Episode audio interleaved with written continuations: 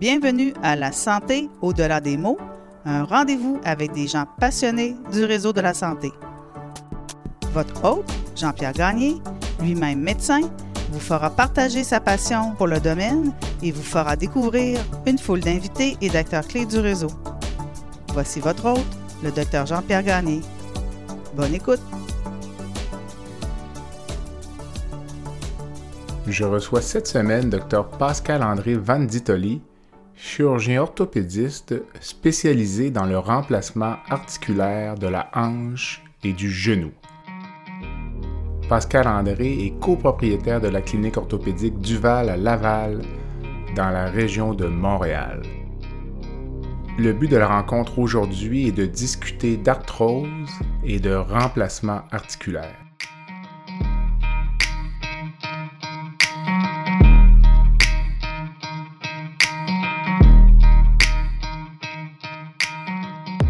Avec mon invité, je revois d'abord les facteurs de risque et les symptômes de la maladie.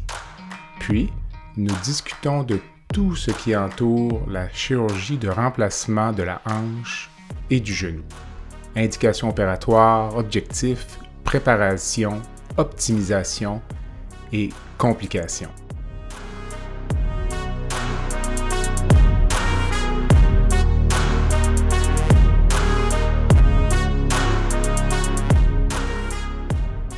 Je vous propose donc un entretien avec un invité doté d'une expertise exceptionnelle dans un domaine de la médecine qui touche ou touchera une grande partie de la population. Cet épisode est destiné aux patients et à leurs familles, ainsi qu'aux intervenants en santé qui recherchent un outil de vulgarisation pour leur clientèle. Il ne remplace en aucun cas la rencontre avec votre médecin. En cas de symptômes, consultez et bonne écoute. Cet épisode du balado La santé au-delà des mots est présenté par la clinique orthopédique Duval. Visitez le site web de la clinique à cliniqueduval.com ou appelez au 514 500 7432.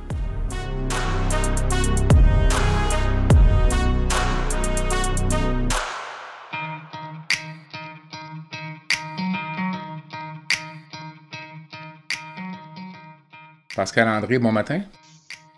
Bon matin, ça me fait plaisir d'être à nouveau avec toi pour discuter de sujets chauds et intéressants. Merci d'avoir accepté l'invitation. Ce matin, on discute euh, d'arthrose, euh, de remplacement de la hanche et du genou, donc euh, un épisode qui est destiné aux patients, mais qui pourrait intéresser aussi tout professionnel de la santé, peut-être même un médecin de famille qui va être appelé à conseiller son patient ou à l'accompagner dans une chirurgie de, la hanche ou du genou.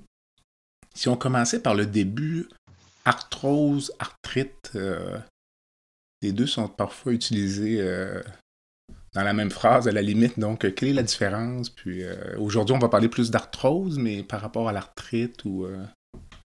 Ben, écoute, pour faire un peu simple, l'arthrose, c'est une maladie dégénérative là, qui serait le mieux représenté peut-être par l'usure mécanique euh, des surfaces articulaires. Autrement dit, euh, une articulation qui est utilisée, euh, qui a des blessures avec l'âge, avec le temps, va user. Hein. On peut l'usure pourrait être la, meilleure représentation. L'arthrite, ça fait plus référence à une maladie inflammatoire de l'articulation qui n'a pas nécessairement de défaut mécanique. la plus connue, hein, l'arthrite rhumatoïde, euh, bon, ça a une atteinte polyarticulaire, veut dire plusieurs articulations qui vont démontrer de l'inflammation et c'est souvent plus lié à des facteurs génétiques ou associé à d'autres maladies, euh, certaines maladies immunitaires, intestinales ou euh, des arthrites, on dit réactionnelles. Donc, pendant des années, l'arthrite faisait beaucoup de ravages parce qu'on n'avait pas de traitement efficace. Mais dans les années 2020, euh, aujourd'hui, euh, on a des traitements médicamenteux qui ont changé drastiquement le devenir des arthrites. Et donc, les gens, euh, souvent, peuvent avoir une maladie contrôlée et beaucoup moins de symptômes liés à leur maladie qui est de type inflammatoire. OK. Alors, dans le passé, tu pouvais voir des patients quand même avec arthrite rhumatoïde qui avaient besoin d'un remplacement articulaire.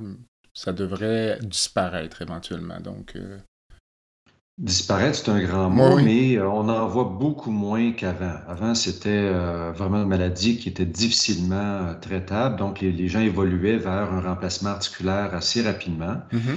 Aujourd'hui, si la maladie est bien contrôlée, euh, ils vont peut-être avoir besoin d'une chirurgie, mais beaucoup plus tardive et euh, vont être fonctionnels pendant plusieurs années. D'accord.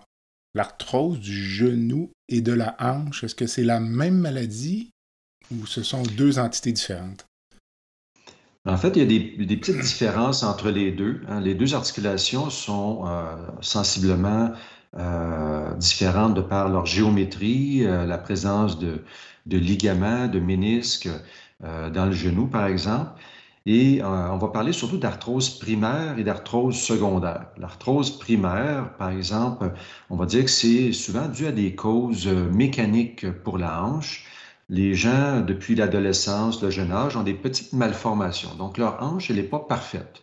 Si on, avec l'œil averti, on regarde ça et on dit, oups, la, la, boule n'est pas nécessairement très ronde. ils ont une orientation de leur surface articulaire qui ne sont pas parfaites. Et avec les années, euh, si quelqu'un est très actif, joue au hockey, fait du karaté, est un danseur de ballet, euh, va développer une usure de l'articulation parce que son articulation, elle n'est pas idéale pour pratiquer ses activités plus demandantes. Dans le genou, c'est un peu plus complexe. Le genou euh, présente vraiment une géométrie euh, qui est variable d'un individu à l'autre. C'est pas juste une boule avec une cupule, hein, comme la hanche.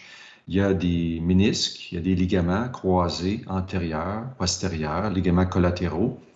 Et il y a beaucoup d'arthroses dans le genou qui sont des arthroses secondaires. Par exemple, quelqu'un va se blesser en faisant un sport, va déchirer un ligament, déchirer un ménisque, et euh, ça va causer une usure prématurée de l'articulation qui va arriver 10, 15, 20 ans après la blessure sportive euh, au genou. Quelle est l'incidence de l'arthrose actuellement dans nos sociétés euh, occidentales? J'ai l'impression que c'est en augmentation. Est-ce que, est que je me trompe? Oui, mais il faut bien euh, comprendre un petit peu la terminologie, que lorsqu'on parle d'incidence, hein, ça veut dire que c'est le nombre de nouveaux cas par année euh, dans une population. Mm-hmm. Au Canada, en ce moment, l'incidence de l'arthrose, on dit que c'est environ 20 à 25 nouveaux cas par 1000 personnes par année à l'âge de 70 ans. Donc, l'incidence est variable selon euh, la tranche d'âge et ça n'a pas beaucoup changé dans les 20 à 30 dernières années. Autrement dit, l'incidence était restée à peu près pareille. Ce qui a changé, par contre, c'est la prévalence, c'est-à-dire que la population étant vieillissante, euh, on sait que plus on avance en âge, plus l'incidence va être élevée. Et donc, si la population vieillit, mais ce qu'on voit apparaître aujourd'hui, c'est la prévalence, donc le nombre de cas actifs d'arthrose dans la société, qui lui augmente de manière assez importante depuis euh, environ 20 euh, à 30 ans. On a parlé euh, il y a quelques instants un peu des ce que je pourrais appeler les facteurs de risque non modifiables, donc au niveau de la hanche notamment. En termes de facteurs de risque modifiables pour un, adulte, disons, d'une 40, 50 ans, est-ce qu'il y a des choses à faire? Euh? Ben, les facteurs de risque modifiables, on n'en connaît pas énormément. Hein. On a, depuis des années, les gens ont tenté de, trouver des façons de prévenir l'arthrose, mais je vous dirais que euh, si on pense aux arthroses qui sont dues à des euh, blessures, si on évite des activités à risque de blessure, on sait que, par exemple, jouer au soccer, faire du ski alpin euh, pour les genoux, on peut se déchirer le croisé antérieur. Ben, c'est évident que ces activités-là peuvent être en lien avec une, arthrose secondaire. Maintenant, il y a ce qui est un peu particulier avec les connaissances qu'on a aujourd'hui. On a parlé, par exemple, des euh, morphologies qui sont peut-être pas idéales chez certains individus. On sait, par exemple, que euh, dans les, euh, les, différentes races, les différentes ethnies, les Asiatiques ont une morphologie de la hanche qui leur permet des flexions importantes, de se mettre accroupi en petit bonhomme, hein, mm-hmm. faire des, du, du, karaté avec la, kicker vers le, plafond et ils ne vont pas développer de, de, conflits au niveau de la hanche, de blessures en faisant ces activités-là. Si par contre on demande à un Africain de faire les mêmes choses, leurs hanches aux Africains sont, ont une morphologie différente qui leur permet d'avoir une extension de la hanche plus grande. Donc, euh, on pense aux grands Africains qui euh, sont des champions de course à pied parce qu'ils ont une foulée beaucoup plus importante. Ils peuvent aller porter leurs leur euh, pieds vers l'arrière et avoir une, plus grande foulée lors de la course à pied. Donc, on voit ici des variantes anatomiques qui peuvent être favorables ou défavorables à certaines activités. Donc, si on est quelqu'un qui n'a jamais été capable de s'asseoir en indien euh, dans un gymnase euh, euh, lorsqu'on était à l'école au primaire, c'est pas le temps de devenir gardien de but au hockey, faire du karaté ou faire du yoga extrême parce que la hanche de ces individus-là, elle n'est elle est pas faite pour des mouvements de danseuse de ballet, par exemple. Donc, ça, c'est à peu près la, chose que je pourrais vous dire en termes de facteurs modifiables. Hein. C'est d'adapter un peu nos activités en fonction de notre, de notre corps, hein, comment il a été construit. Euh, mais en fait, ces, ces, variantes-là anatomiques-là, on ne peut pas les changer euh, chez l'individu. C'est plus nos activités qu'on peut changer. Euh, donc, si on parle de, Ça peut entrer à ce moment plus dans les facteurs non modifiables. Hein. Les facteurs modifiables, vraiment, bon, l'obésité, on sait que l'obésité est euh, l'arthrose de genou, il y a un lien assez direct. Donc, euh, les réductions de poids chez quelqu'un qui a vraiment un surpoids pourraient être euh, un élément qui, est modifiable et qui va changer le devenir d'une articulation. En ce qui concerne l'obésité, est-ce qu'il y a un lien linéaire, disons, entre le surplus de poids et le développement de l'arthrose ou est-ce qu'on peut faire... Le... lien est là. il n'est pas si euh, clair que ça. Donc, ce n'est pas un lien qui est, qui est, très, très fort, mais il est présent. Euh, on le voit beaucoup dans les populations de nos voisins du Sud, aux États-Unis, où l'obésité morbide est très élevée dans certains États, mm-hmm. et il y a des taux euh, d'arthrose du genou qui sont plus élevés. dans l'arthrose de la hanche, il n'y a pas vraiment de lien avec le surpoids. Donc, on voit ici des, des différences selon l'articulation qui est en cause il faut penser que les gens qui ont des surpoids euh, importants sont moins mobiles, sont moins actifs. Donc, il, y a, un effet aussi ici. Protecteur, un peu. Protecteur, parce qu'ils sont en surpoids, ils font moins de sport, de saut, de course, euh, qui, euh, qui pourraient accentuer le problème.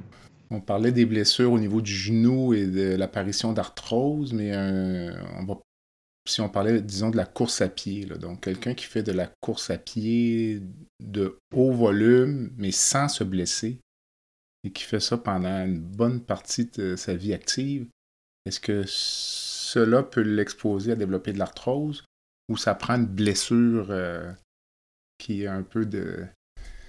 Euh, vient là euh, changer la morphologie de son articulation? C'est un sujet très controversé. Hein. Il y a, au Québec, il y a des gens qui sont des... Euh, vraiment, ils vont proposer que la course à pied euh, va même améliorer les surfaces articulaires, va les rendre plus durables, plus solides. Mm-hmm. Moi, je suis un peu plus posé dans, dans, ma compréhension du sujet parce que, comme j'ai mentionné tout à l'heure, je pense qu'il y a des gens qui ont une morphologie, une cinématique articulaire qui fait que euh, ils peuvent être des grands coureurs, euh, des ultramarathoniens et jamais ils ne vont développer d'arthrose.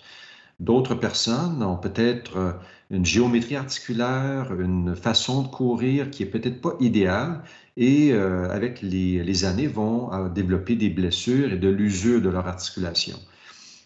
Là où j'ai peut-être un problème avec certaines affirmation de, collègues physiatres, physiothérapeutes qui vont encourager la pratique de la course à pied, euh, c'est chez les patients qui sont connus arthrosiques. Autrement dit, si ils ont déjà une articulation qui est euh, abîmée, on peut l'objectiver par des radiographies, une résonance magnétique. Moi, je suis plutôt réticent à encourager ces patients-là à faire des activités avec des sauts, de la course ou des pivots. Je vais plus leur recommander de faire des activités comme le vélo, la natation, le ski de fond, la machine elliptique, par exemple, où l'articulation va être sollicitée de manière sans impact et on va favoriser une activité aérobique qui va être bénéfique pour la santé. Donc, c'est là où moi j'ai un peu, euh, quand je conseille mes patients, je mets un bémol, je leur dis, ben, si vous êtes connu avec de l'arthrose, restez actif. Euh, c'est important pour votre santé cardiovasculaire, votre santé mentale de bouger, mais choisissez des activités euh, avec moins d'impact qui pourraient vraiment être bénéfiques pour vous à plus long terme. Quels sont les symptômes de l'arthrose? Donc, en fait, c'est différent un peu pour la hanche et le genou. On, peut, on pourrait penser que ça, serait similaire, mais pour la hanche, euh, souvent les, gens confondent euh, les symptômes de la hanche avec euh, toutes sortes d'autres problèmes. Parce que la hanche donne des douleurs inguinales, donne des douleurs à la face antérieure en profondeur. Donc, les gens vont consulter quelquefois pour une hernie inguinale, pour des douleurs dans le bas-ventre, ils se font, il y a tout souvent des délais pour identifier l'arthrose de la hanche. Et euh, chez nous, quand, quand, je vois des patients, leur histoire est typique. Hein. Ils vont, c'est des douleurs vraiment qui sont d'apparition assez rapide, contrairement au genou qui est plus insidieux. Ils vont devenir symptomatiques, invalides, souvent dans une année, deux années. ça les réveille la nuit. Donc, euh, même si c'est pas, on, apprend sur les bancs d'école que ce qui nous réveille la nuit, c'est les maladies inflammatoires, le cancer. L'arthrose de hanche réveille les gens la nuit, les empêche de dormir, donc ils deviennent euh, avec euh, pratiquement souvent dépressifs par manque de sommeil. Ils ont de la difficulté à mettre leurs souliers, difficulté à monter dans une voiture parce que ça leur donne la douleur inguinale. Et ça, c'est typique.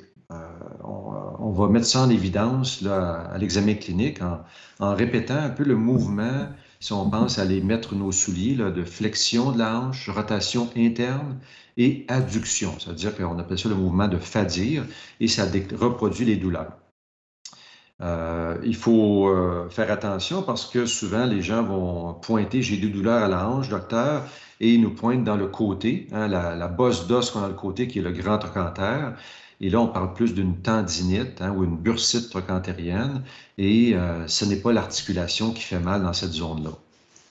Pour le genou, euh, les douleurs sont plus, euh, plus claires, c'est localisé. Hein, les gens vont nous pointer vraiment le genou avec un doigt. J'ai mal à l'intérieur du genou et ça va arriver en descendant les escaliers, en faisant une activité, comme on l'a dit tout à l'heure, la course à pied, du vélo, du soccer.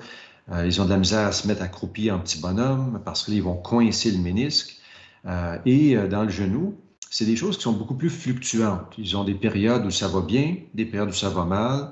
Ils sont capables de faire des sports avec le genou qui leur fait mal pendant une couple de jours si on en fait un petit peu trop, mais ils tolèrent bien, puis ils peuvent naviguer avec ça en prenant Tylenol anti-inflammatoire. C'est un peu moins intense que les douleurs à la hanche. Comment on pose l'indication opératoire d'une chirurgie pour euh, le genou? On va parler tout à l'heure peut-être du traitement euh, non chirurgical, mais quand est-ce que tu décides avec ton patient que on est rendu à envisager une chirurgie? Ça, c'est un élément très, très important. Je prends beaucoup de temps avec euh, les patients pour en discuter parce que la chirurgie de remplacement articulaire du genou et de la hanche, on fait ça pour la qualité de vie, pour la fonction. Euh, évidemment, euh, l'arthrose, c'est pas un cancer. Il n'y a pas d'obligation de le traiter. Donc, pour prendre une décision, c'est une décision qui se fait en tandem, le patient avec son chirurgien. Il faut que moi, mon rôle, c'est d'expliquer au patient quels sont les bénéfices de la chirurgie, quelles sont les limites du remplacement articulaire et quels sont les risques. Euh, et le patient, avec cette connaissance-là, va pouvoir vraiment prendre une décision personnelle est-ce que ma douleur, mon invalidité est assez importante pour que je me fasse opérer, que je prenne certains risques d'avoir une complication, de faire la convalescence après la chirurgie et euh, évidemment euh, de, euh, de penser qu'ils vont avoir une articulation artificielle qu'il va falloir vivre avec pour le reste de leur jour. donc, c'est très, très important là, de parler du ratio risque-bénéfice et évidemment, euh, tout ça a changé dans les 20 à 30 dernières années. euh, les risques opératoires, les complications liées à une chirurgie sont dramatiquement diminués euh, parce que les techniques opératoires se sont améliorées. Les, toute le, si on veut, la préparation des patients est devenue vraiment optimisée. Et dernièrement, il y a quelques semaines, euh, je mettrai ça en lumière parce que l'Association des chirurgiens de la hanche et du genou américaine et l'Association des rhumatologues américaines ont émis vraiment un consensus guideline qui euh, change complètement la conception qu'on avait du remplacement articulaire et des indications. Dans leur consensus guideline, ils ont émis le premier constat, ils ont dit, lorsque le patient a une arthrose importante et qu'il est invalidé, ne pas poursuivre des traitements conservateurs à outrance. L'indication chirurgicale doit être posée rapidement on a une multitude d'articles de, scientifiques qui démontrent que tout le traitement conservateur, Tylenol, infiltration de cortisone, viscosuppléance, anti-inflammatoire, physiothérapie, orthèse, nommez-les toutes, sont très peu efficaces. Autrement dit, on va avoir des taux d'efficacité de 25-30% qui sont très proches du placebo dans plusieurs cas. Et donc, évidemment, euh, lorsqu'une indication chirurgicale, ne pas euh, prolonger le traitement conservateur et euh, maintenir le patient dans une invalidité qui pourrait le faire sortir de la fenêtre idéale d'intervention. Lorsqu'on parle de la fenêtre idéale d'intervention, il faut comprendre que si on fait une chirurgie trop rapidement, mmh. quand le patient a peu de symptômes, euh, ça peut être problématique. Euh, s'il arrive une complication avec la chirurgie, le, patient va dire ah, Pourquoi je me suis opéré Je n'étais pas si mal que ça avant. Euh, et si on dépasse cette fenêtre idéale de chirurgie, ce qu'on voit énormément en ce moment avec les délais liés à la, aux listes d'attente, les patients sont rendus invalides chroniquement. Ils sont rendus avec des béquilles, une canne, un fauteuil roulant. Et si on les opère, on n'est pas capable de les ramener à un niveau fonctionnel optimal. Autrement dit, ils ont perdu l'opportunité que pouvait leur apporter la chirurgie. Ils vont avoir une amélioration, mais euh, le niveau fonctionnel qu'ils vont retrouver ne sera pas celui qu'on espère après une chirurgie de remplacement articulaire. Est-ce que l'âge est un facteur que l'on considère euh, si on a un remplacement de hanche trop tôt dans la vie? Est-ce qu'on est mieux d'attendre un peu dans l'espoir peut-être d'avoir une seule chirurgie ou... Euh? Évidemment, euh, les implants qu'on utilise dans le genou ou dans la hanche, certains modèles d'implants ont une durée de vie qui est limitée. C'est des pièces mécaniques. Ça va user avec les années. Donc, actuellement, dans les meilleurs implants qu'on a à notre disposition pour le genou, on peut penser que les implants vont durer probablement 20, 25 ans. Euh, on sait qu'au bout d'une vingtaine d'années, environ 10% des gens vont avoir eu besoin d'une réopération, ce qui est beaucoup mieux que, que les résultats qu'on avait quand j'ai commencé ma pratique il y a 20 ans. Euh, on disait aux gens à ce moment-là que la durée de vie des prothèses était 10-15 ans. Maintenant, on dit plus 20-25 ans. Dans la hanche, on a des surfaces euh, articulaires euh, qui sont très résistantes à l'usure. On pense à la céramique de grade médical. Lorsqu'on utilise la céramique chez des patients, on peut penser que l'articulation peut durer 30, 40, 50 ans. Donc, ça, c'est des technologies qui sont disponibles aujourd'hui. Et dans ma pratique, aujourd'hui, je vais offrir un remplacement articulaire à des gens qui ont 30 ans, 40 ans, 50 ans si leur invalidité est importante, s'ils ne peuvent plus travailler, ne peuvent plus faire leur loisir, parce que la technologie que j'ai à ma disposition, on parle de prothèse de hanche en céramique avec une tête de grand diamètre, va probablement leur procurer euh, une qualité de vie peut-être jusqu'à la fin de leur jour. Là, et tu as, mentionné, euh, Jean-Pierre, l'âge, est-ce que c'est un critère? J'opère des gens qui ont 90 ans euh, et qui euh, sont euh, vraiment en invalidité sévère. À 90 ans, ne plus être capable de marcher, c'est vraiment avoir un pied dans la tombe. Mm-hmm.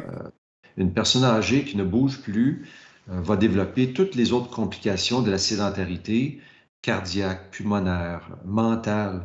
Et donc, c'est vraiment démontré dans la littérature que le remplacement total de la hanche et du genou, ce sont les deux interventions qui ont un impact sur la santé globale du patient avec le coût-bénéfice dans les plus bas euh, disponibles. On parle que c'est comparable avec le pontage coronarien. Hein. c'est dans les euh, trois ou quatre euh, procédures qui ont le, le plus de bénéfices pour les patients. La Clinique orthopédique du Val est une clinique médicale spécialisée de renommée internationale, réalisant plus de 1000 remplacements du genou et de la hanche chaque année.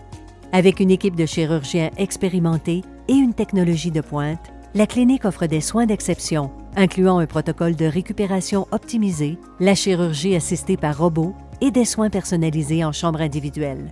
Appelez dès maintenant pour obtenir une consultation avec l'un de nos chirurgiens et retrouver votre mobilité et votre autonomie. Le but de l'intervention, c'est dans un premier temps, j'imagine, c'est soulager la douleur. C'est l'objectif premier, disons.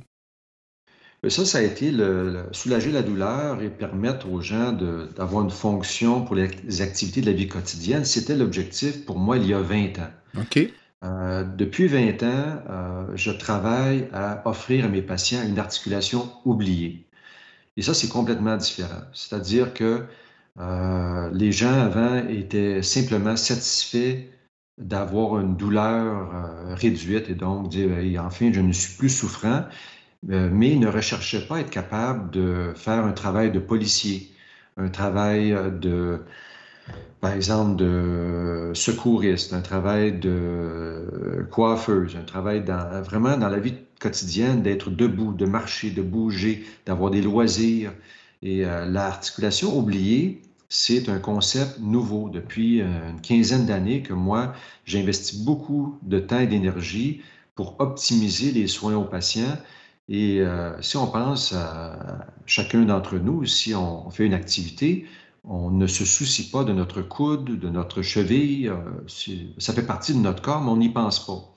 Lorsqu'on a une articulation remplacée, si on peut obtenir ce niveau de, on va dire, de satisfaction ou de fonction, ben pour moi, ça, c'est le summum de la réussite.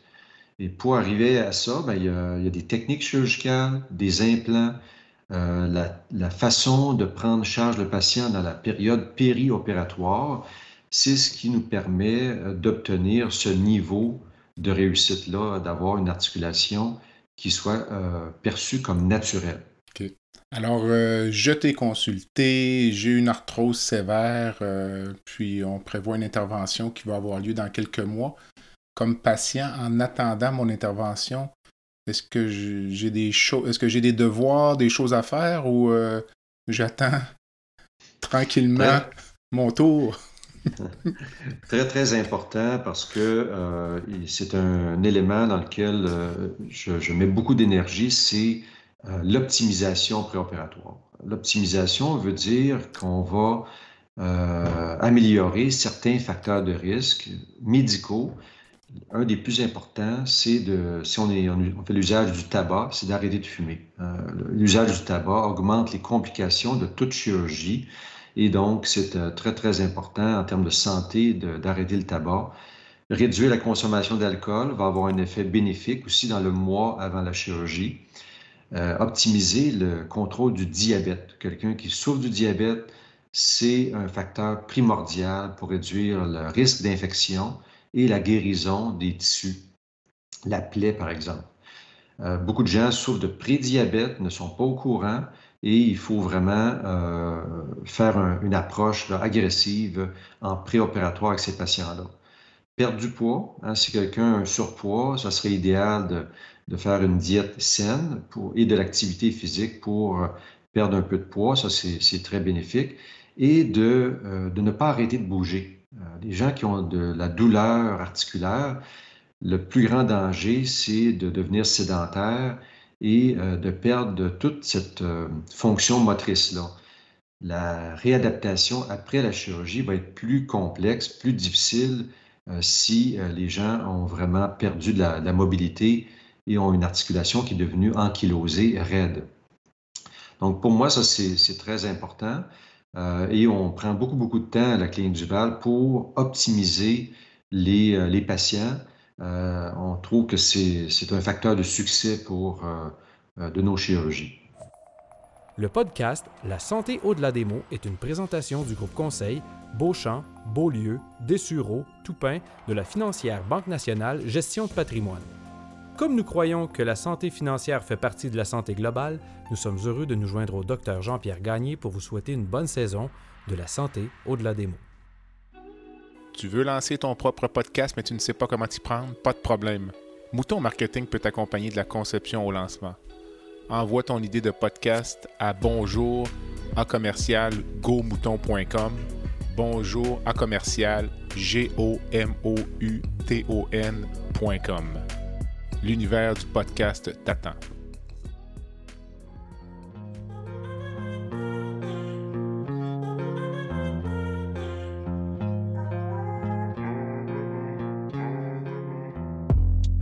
Visitez le site web du balado à www.baladosanté.ca au b a. Visitez également notre page Facebook envoyez-moi des commentaires, des suggestions d'invités et abonnez-vous au balado sur la plateforme de votre choix.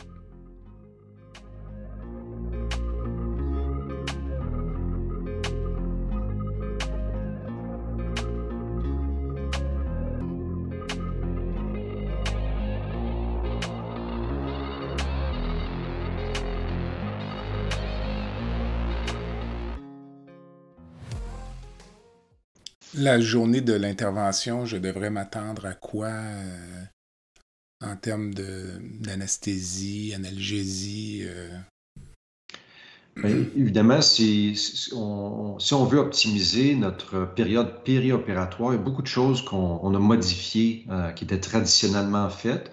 Par exemple, le jeûne prolongé avant une chirurgie. On encourage les gens maintenant à prendre des, aliments solides, un repas normal, jusqu'à 6 heures avant la chirurgie et des, euh, des boissons un peu sucrées, euh, liquides clairs, un jus de pomme, un jus d'orange jusqu'à 2 heures avant l'opération. Donc, on veut que le système euh, gastro-intestinal, hein, le système digestif continue de fonctionner que, pour que la chirurgie ne soit pas un événement qui fasse un, gros impact sur le patient. On va demander aux gens aussi de prendre une douche avec un savon spécifique euh, désinfectant euh, le matin de l'opération pour enlever toutes les bactéries à la surface de la peau. Et ça, ça va réduire les infections post-opératoires. Lorsque le patient arrive à l'hôpital, on va lui donner un cocktail de médicaments euh, qui inclut, sont souvent surpris, hein, c'est une, grosse, on dit une poignée de pilules mm-hmm. qui, qu'on donne dans les deux heures avant l'opération. Et ça, on appelle ça de la médication préemptive. Euh, on va loader hein, le système du patient avec euh, plusieurs médicaments et ça, ça va avoir un impact sur sa douleur, sa nausée et tous les problèmes post-opératoires qui euh, pourraient survenir. Donc, on veut prévenir ces, problèmes-là. L'anesthésie est une anesthésie qu'on utilise à la clinique qui, est, assez unique. on, on, utilise un médicament qui est à très courte action, pour geler euh, les deux membres inférieurs. Donc, les deux jambes vont être gelées pendant l'opération, mais seulement environ pendant 45 à 60 minutes. Euh, donc, on dit le bloc moteur, hein, que les jambes ne pourront pas bouger, est très raccourci. Ça va faire en sorte qu'on va minimiser les risques de caillots euh, veineux, les thromboses. L'année dernière, sur 1200 patients opérés à la clinique, on a eu trois patients qui ont eu des thromboses veineuses euh, qui est un taux euh, vraiment, vraiment exceptionnel. Hein. Euh, et on va donner un médicament intraveineux qui est un sédatif, mais sans opioïdes, sans morphine, qui va faire que le patient va dormir. Il va être en sommeil profond durant toute l'intervention, comme s'il dormait à la maison. Donc, pour la qualité des soins, les patients nous disent que euh, de dormir pendant l'opération. On sait que le remplacement de la et du genou sont des interventions avec beaucoup de bruit. On utilise le marteau, la scie. Euh, donc ça, ça vraiment, ça rend les gens très incommodés, anxieux s'ils entendent ça. Et donc, on leur donne un sommeil profond. et à la fin de la chirurgie, se réveillent. Ils disent, oh, on leur dit c'est terminé. Ils pensent, ils n'ont même pas conscience que la chirurgie a commencé. Donc, ça, c'est vraiment pour la qualité des soins qu'on fait ce type d'anesthésie-là. on appelle ça une anesthésie combinée sans opioïdes, sans euh, benzodiazépine. Est-ce que dans les deux cas, on peut euh, procéder en chirurgie d'un jour? La chirurgie d'un jour, c'est un élément pour moi auquel j'ai investi beaucoup d'énergie pour euh, le système public, l'hôpital public, parce qu'on est limité par l'accès au lit. Hmm. si on veut que le système fonctionne, il fallait trouver des solutions pour avoir accès à la salle d'opération, et que les gens puissent euh, avoir leur chirurgie dans des, délais qui étaient plus acceptables. Donc, la chirurgie d'un jour a un bénéfice très important pour le système hospitalier public, euh, l'administration, les coûts de la santé, mais pour le patient, il y a très peu de bénéfices. Euh, pour moi, ce qui est le plus important, c'est d'appliquer les mêmes principes, qu'on soit hospitalisé ou qu'on soit en chirurgie d'un jour, qu'on applique les principes de récupération optimisée après chirurgie, Enhanced Recovery After Surgery, ça ne doit pas s'appliquer uniquement aux, patients qui sont en chirurgie ambulatoire. On doit le faire pour les patients qui sont en chirurgie hospitalisée aussi. Donc, à la clinique, on ne fait pas de chirurgie ambulatoire, mais tous les patients reçoivent euh, le protocole de chirurgie optimisé, euh, ce qui fait en sorte que lorsqu'ils retournent dans leur chambre après la chirurgie, euh, une heure et demie ou deux après l'opération, ils peuvent manger un repas complet, ils n'ont pas de nausées, ils se sentent bien, ils peuvent lire le journal, euh, ils vont se lever le, jour même de, l'intervention, marcher dans le, dans le corridor ou aller à la salle de bain. Donc, c'est comme si l'intervention euh, avait eu un impact mineur sur leur, leur journée opératoire, si on veut à quoi je devrais m'attendre durant les premières semaines post-opératoires. Euh, d'abord, une, est-ce que je vais recevoir euh, une médication contre les phlébites? Ça, c'est un point bien précis. Et deuxièmement, en termes de récupération, là, tu parlais de marcher tout de suite. Est-ce que je fais de la physiothérapie? Est-ce que je reprends les activités euh, selon tolérance? Quelles sont les recommandations? Évidemment, euh, toutes ces recommandations-là et le protocole qu'on va prendre après la chirurgie dépend de ce que le milieu où on était soigné a mis en place comme protocole de récupération. Euh, un milieu traditionnel qui n'a pas en place les, euh, toutes les techniques de récupération optimisées va être beaucoup plus conservateur sur sa progression. nous, ce qu'on fait en ce moment à la clinique est vraiment euh, je dirais, euh, hors normes et euh, on a créé des documents des, qui vont donner l'enseignement au patient pour, quand il va retourner à la maison et qui va pouvoir montrer au physiothérapeute parce que on, mobilise les gens très rapidement. Le lendemain de l'opération, le patient est capable de marcher avec une canne dans le corridor. Il va faire les escaliers, monter une vingtaine de marches. et ça, c'est des gens qui ont 40 ans ou qui ont 90 ans. Euh, après une chirurgie de la hanche ou du genou. On a même des gens qui se font opérer les deux genoux ou les deux hanches et qui vont faire la même chose le lendemain de l'opération. Euh, ils vont retourner à la maison en marchant euh, avec la canne. ils vont avoir besoin de l'aide de quelqu'un pour les conduire la voiture, mais rapidement, au bout de deux ou trois semaines, la conduite automobile va être permise les gens vont pouvoir sortir de la maison, commencer à aller faire euh, des petites marches euh, au, courant des deux, trois premières semaines, faire du vélo stationnaire euh, sans faire d'entraînement. Et on pense qu'au bout de quatre, cinq, six semaines, aller faire des commissions, reprendre la vie normale, c'est souvent le cas pour la majorité des patients.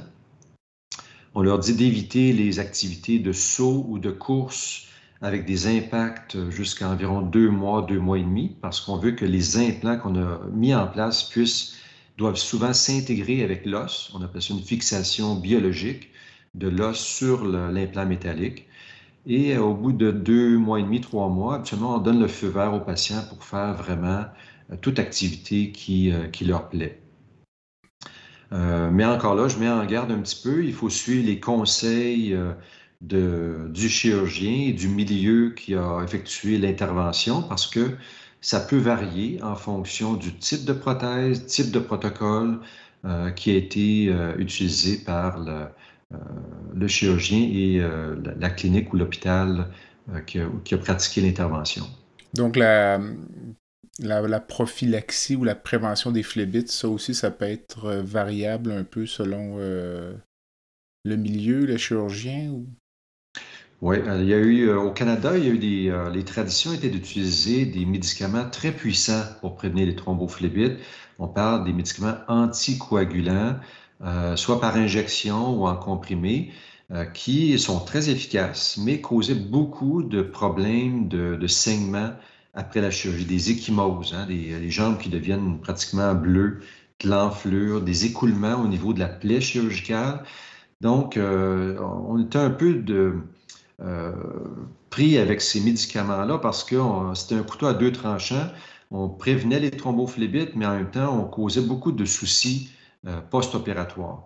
Depuis 2023, j'ai participé à un consensus international de 260 experts dans le domaine de la thromboprophylaxie et on a publié euh, des guidelines internationaux qui euh, ont statué sur les meilleures pratiques. Euh, depuis la publication de ces guidelines, on, est vraiment à l'aise d'utiliser une thromboprophylaxie beaucoup moins agressive et maintenant on utilise de l'aspirine 80 mg, qui est l'aspirine pour, euh, on appelle ça pour bébé, hein, dans le mhm. jargon euh, de tous les jours. Euh, on donne un comprimé deux fois par jour, matin et soir, pour 30 jours après l'opération. On a commencé à utiliser cette prophylaxie-là depuis mars 2023, après la publication des guidelines. Et pour nous, ça a été un changement très important. Euh, les appels pour les soucis de jambes avec des échymoses, les plaies qui coulent, l'édème post-opératoire, ça a diminué drastiquement. Euh, et euh, aussi, les patients sont beaucoup plus satisfaits parce que c'était beaucoup d'inquiétude pour eux. Et pour nous, on pense que c'est un bénéfice. Et en plus, on n'a pas eu d'impact sur nos taux de, de thrombophlébite ou d'embolie pulmonaire parce que dans l'année 2023. Euh, comme j'ai mentionné, on a eu trois, 2022 euh, par contre, on a eu euh, de 2022 et 2023, on a eu trois thrombophllébites sur 1200 patients avec ce protocole-là. Donc, très, très rassurant. On a parlé des complications d'infection, de phlébite. Euh, quels sont les risques pour moi si j'ai un remplacement articulaire de rester avec des douleurs après l'intervention? Donc, euh, est-ce que ça fait partie de la discussion? Puis, euh? Oui, c'est très important. Avec la hanche, des douleurs persistantes, c'est très rare. On parle de la hanche, c'est une chirurgie qui est rendue, moi je dis, c'est une chirurgie mature. Hein. On parle de 95% et plus de, de succès les gens ont euh, pratiquement tous une hanche oubliée, comme on a dit tout à l'heure. Donc, des, douleurs persistantes, c'est plutôt rare. Euh, au niveau du genou, plus fréquent. Là, la technique chirurgicale, le protocole péropératoire a un gros rôle à jouer. Euh, dans les débuts de ma pratique euh, et la méthode traditionnelle, on parle que c'est environ 20% des gens après une prothèse de genou qui vont avoir des douleurs résiduelles et qui vont être plus ou moins satisfaits de leur chirurgie. Ça, c'était la méthode utilisée euh, par la majorité des chirurgiens encore aujourd'hui. On parle de l'alignement mécanique, one size fits all. Tout le monde va avoir une jambe mise bien droite. Euh, alors que l'anatomie humaine est très variable. Euh, depuis 2011, euh, j'ai changé ma pratique chirurgicale pour la chirurgie du genou. On parle, on fait de l'alignement personnalisé, des techniques où on va utiliser une instrumentation de précision, soit la navigation par ordinateur ou la chirurgie avec assistance robotique. Et on va être capable de faire une chirurgie qui va reproduire l'anatomie assez précisément de l'individu. En faisant ces techniques-là avec des prothèses modernes, euh, j'ai l'impression, moi, qu'on est passé de 20% de patients plus ou moins satisfaits à environ un maximum de 5% euh, Donc, on, on s'approche assez bien de la chirurgie de la hanche en termes de satisfaction. on n'est pas encore rendu là, il y a encore beaucoup de travail à faire parce que la chirurgie du genou, c'est plus complexe. Mais je dirais que la technique chirurgicale utilisée par le chirurgien, les protocoles péropératoires dans la chirurgie du genou vont avoir un gros impact sur les douleurs résiduelles que le patient peut ressentir.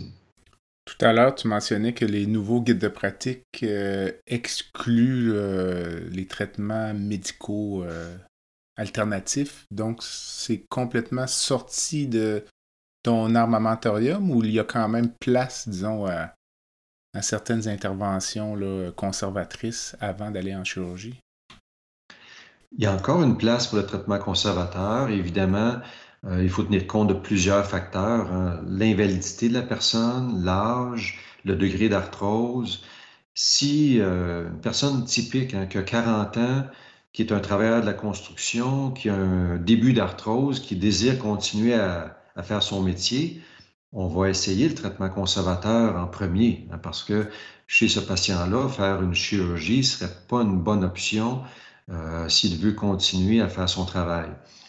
Euh, lorsqu'on parle de, ne pas poursuivre un traitement de, manière indue, c'est le patient de 70 ans qui est obligé de prendre une canne, a de la misère à aller faire son épicerie et euh, qui a une usure sévère au niveau radiologique. Mm-hmm. Ce patient-là, essayer une piqûre, un anti-inflammatoire, pour gagner six mois, un an, deux ans euh, de soulagement, on n'a pas beaucoup de bénéfices.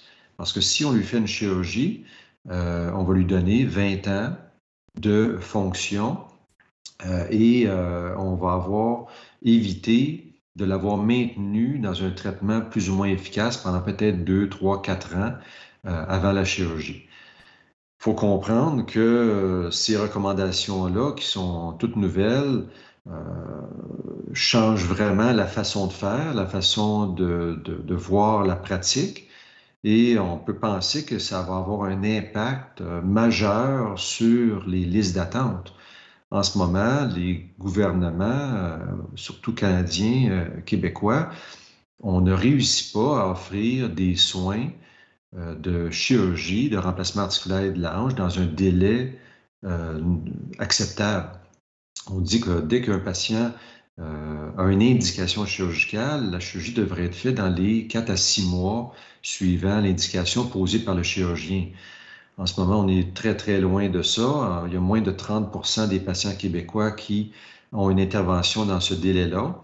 Au Canada, on est à peu près à 50 euh, Donc, ça fait beaucoup, beaucoup de gens qui se retrouvent sur des listes de manière euh, prolongée. Et ça, c'est, euh, on peut imaginer que si les chirurgiens euh, augmentent euh, leurs indications un peu comme recommandé et ne prolongent pas le traitement conservateur, on va seulement accentuer ce, problème-là. Hmm.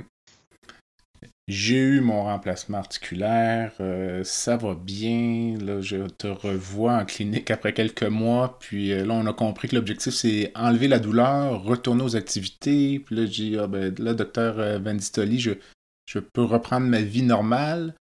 Est-ce que tu vas dire oui, mais? Est-ce que tu vas mettre certaines limitations? Là? Moi, j'aime jouer au hockey, par exemple. Je fais de la course à pied. les activités dont on parlait tout à l'heure qui peuvent être solliciter l'articulation du genou, de la hanche. Euh, autrement dit, est-ce qu'on va revenir à une vie normale ou rester avec certaines limitations euh, préventives? C'est une très bonne question parce que la population aujourd'hui, euh, même si les gens avancent en âge, à 60, 70, 80 ans, désirent rester actifs et faire des activités de manière assez intense je suis toujours impressionné de voir des, patients qui ont 75, 80 ans et qui, selon moi, font de l'entraînement, pas seulement des loisirs. Hein. Ils, se donnent à fond dans, leurs activités euh, sportives. Les gens veulent continuer, comme tu as mentionné, à jouer au hockey euh, dans, dans des ligues de garage, même rendus à 60 ans. Euh, et là, il, il, entre en ligne de compte vraiment une discussion très pointue avec le chirurgien parce que euh, ça dépend vraiment du type d'articulation qui a été mis en place, le type de fixation de la prothèse avec l'os. Euh, je donnerai quelques exemples juste pour mettre en perspective. Dans le genou, on, est, on a des articulations qui impliquent des surfaces avec du polyéthylène. Il y, a, une surface articulaire qui inclut un plastique de haute densité. Ce plastique-là, même s'il est de, grade médical et moderne, euh, si on fait de la course à pied, il va user de manière anormale. Autrement dit, ce plastique-là, le polyéthylène, ne peut pas subir des charges imposées par une activité comme la course à pied sans user. Donc, quelqu'un qui a une prothèse de genou euh, ne peut pas ou ne devrait pas faire des activités qui impliquent de la course, des sauts de manière répétée. Euh, il peut faire du vélo, il peut faire du golf, il peut faire du ski alpin euh, sans faire des, du ski de bosse, par exemple, mais euh, peut être très actif avec sa prothèse. Mais les activités euh, de course pour la prothèse de genou, c'est contre-indiqué. Les, euh, par contre, quelqu'un qui a une prothèse de hanche avec des surfaces de céramique, les surfaces de céramique peuvent permettre de faire des activités comme la course à pied, le soccer, le hockey, parce que ces surfaces-là sont très résistantes euh, à la, à la charge. J'ai énormément de patients qui pratiquent ces activités-là de manière intense, qui font de l'entraînement à vélo, qui font du tennis, qui font du ski alpin, qui font euh, euh du ski de fond, qui vont être très, très actifs parce qu'ils ont une prothèse moderne avec des surfaces articulaires, avec de la céramique. Maintenant, si euh, on a un patient qui a des, une prothèse de hanche avec des surfaces qui a du polyéthylène, c'est une autre paire de manches. Là, on, il faut encore avoir la, la, limitation liée au matériau qui a été utilisé. Donc, il faut vraiment que la, la discussion soit faite avec le chirurgien euh, et qu'avant l'opération, le patient explique vraiment ses, ses intentions, ce qu'il ce qu veut faire après son opération, ce qu'il souhaite faire et euh, que la décision soit faite avec le patient du type de prothèse qui va être utilisée. Euh, et là, je mettrai un bémol, il faut évidemment que le chirurgien soit à l'aise et soit habile à installer ces prothèses-là. Euh, parce que dépendant du type d'implant, de, c'est pas tous les chirurgiens qui utilisent la céramique ou c'est pas tous les chirurgiens qui vont utiliser des prothèses sans ciment au niveau du, du genou, par exemple.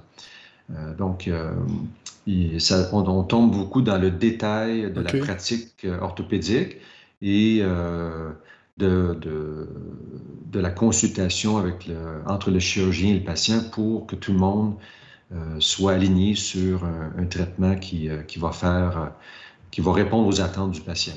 Donc, comme patient, c'est important d'avoir cette discussion-là avant. Je pense que c'est très important.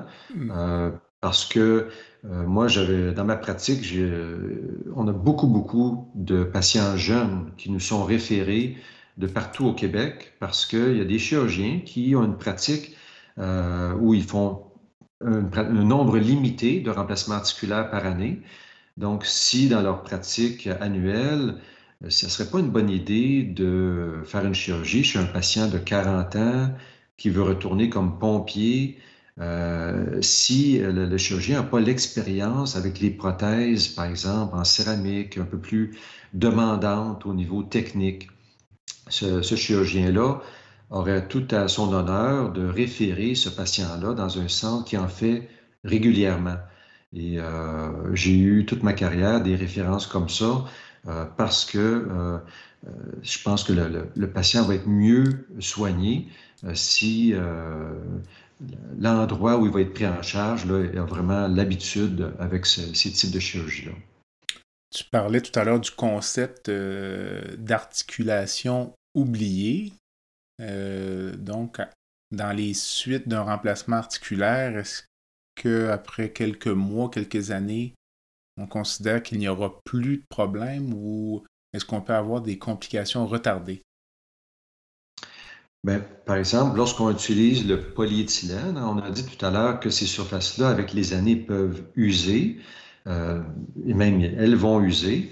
Euh, c'est comme un peu, on, les gens, les patients trouvent ça drôle quand je leur dis, c'est un peu comme des freins de voiture. Euh, si on utilise les freins, avec les années, ils vont user. Maintenant, est-ce qu'on a des prothèses qui peuvent durer pour la vie? Présentement, les polyéthylènes qu'on a sont beaucoup plus tolérants à l'usure et on pense qu'ils vont durer 20, 25 ans ou peut-être plus. Mais euh, lorsqu'on opère quelqu'un qui a 60 ans, qui a une espérance de vie peut-être de même 30 ans, c'est oui, il va y avoir des gens qui vont avoir besoin de réopération au bout de 20, 25 ans parce que leur prothèse va avoir démontré une usure. Euh, quand l'usure survient, c'est des particules, de, des débris de polyéthylène qui vont se dégager et vont causer de l'inflammation autour de l'articulation et ça va causer des douleurs et euh, la prothèse va perdre sa fixation dans l'os. Il va falloir l'enlever. Évidemment, d'autres euh, complications peuvent survenir. si quelqu'un a un accident de voiture, une chute peut se fracturer euh, la hanche ou le genou au pourtour de la prothèse. Il va nécessiter une réopération. Il y a des infections tardives qui peuvent survenir. Par exemple, on pense à quelqu'un qui aurait une pneumonie, une infection urinaire, et cette bactérie-là va aller dans le sang, se loger euh, au niveau de la prothèse. Ces risques-là sont faibles. On parle d'une chance sur 10 000 mais euh, avec le nombre de, chirurgies de remplacement articulaire qui sont effectuées chaque année, euh, on en voit de temps à autre de ces complications. Alors, je pense qu'on a fait un bon tour d'horizon. Est-ce qu'il y a des éléments, selon toi, euh, que j'ai oublié d'aborder? Est-ce qu'il y a des messages euh, que tu voudrais laisser à nos auditeurs? Ben, je pense qu'un élément qui est vraiment primordial, hein, on a discuté de la, de l'aspect bénéfique de ces chirurgies-là. Hein. Pour les patients, euh, moi, je lancerai le message aux médecins généralistes, à mes collègues qui voient des patients invalidés euh, dans lesquels un diagnostic d'arthrose de la hanche et du genou est présent. Et il ne faut pas euh, poursuivre un traitement conservateur de manière indue. Il faut référer ces patients-là à l'orthopédiste et il faut leur offrir des soins dans un délai raisonnable. Euh, récemment, il y a eu une publication qui a été faite où on a fait les, prédictions euh, d'ici 2040, 2060, quels vont être les, taux d'augmentation, les besoins en remplacement articulaire aux États-Unis et au Canada. Je lancerai le message à, ceux qui écoutent, s'ils sont euh, ceux qui travaillent au niveau du gouvernement. On prévoit que la demande pour un remplacement articulaire de l'anche et du genou va être de 250% d'ici 2040. Donc, dans les 17 prochaines années, on va plus que doubler le nombre de remplacements articulaires à effectuer au Québec. Cette année, en 2022, 2022-2023, il devrait s'en faire 13 000. Ça, ça veut dire qu'en 2040, ça serait environ 30 000 remplacements de l'anche et du genou euh, qui, devraient être, qui vont être faits au Québec. Pour faire ça, ça va prendre des moyens financiers, ça va prendre des orthopédistes, des infirmières et un budget en conséquence. Euh, et moi, vraiment, je souhaite de tout cœur qu'on soit capable de prévoir ces besoins-là euh, pour la population et qu'on euh, on, ne, soit pas rendu au bord du précipice en 2040 là, avec, euh, devant des listes d'attente qui ne font qu'augmenter. Alors, le message est lancé. Euh, Pascal André, merci. Merci Jean-Pierre. Au plaisir. Cet épisode du balado La santé au-delà des mots a été rendu possible grâce à la clinique orthopédique Duval. Visitez le site web de la clinique à cliniqueduval.com ou appelez au 514 500 7432.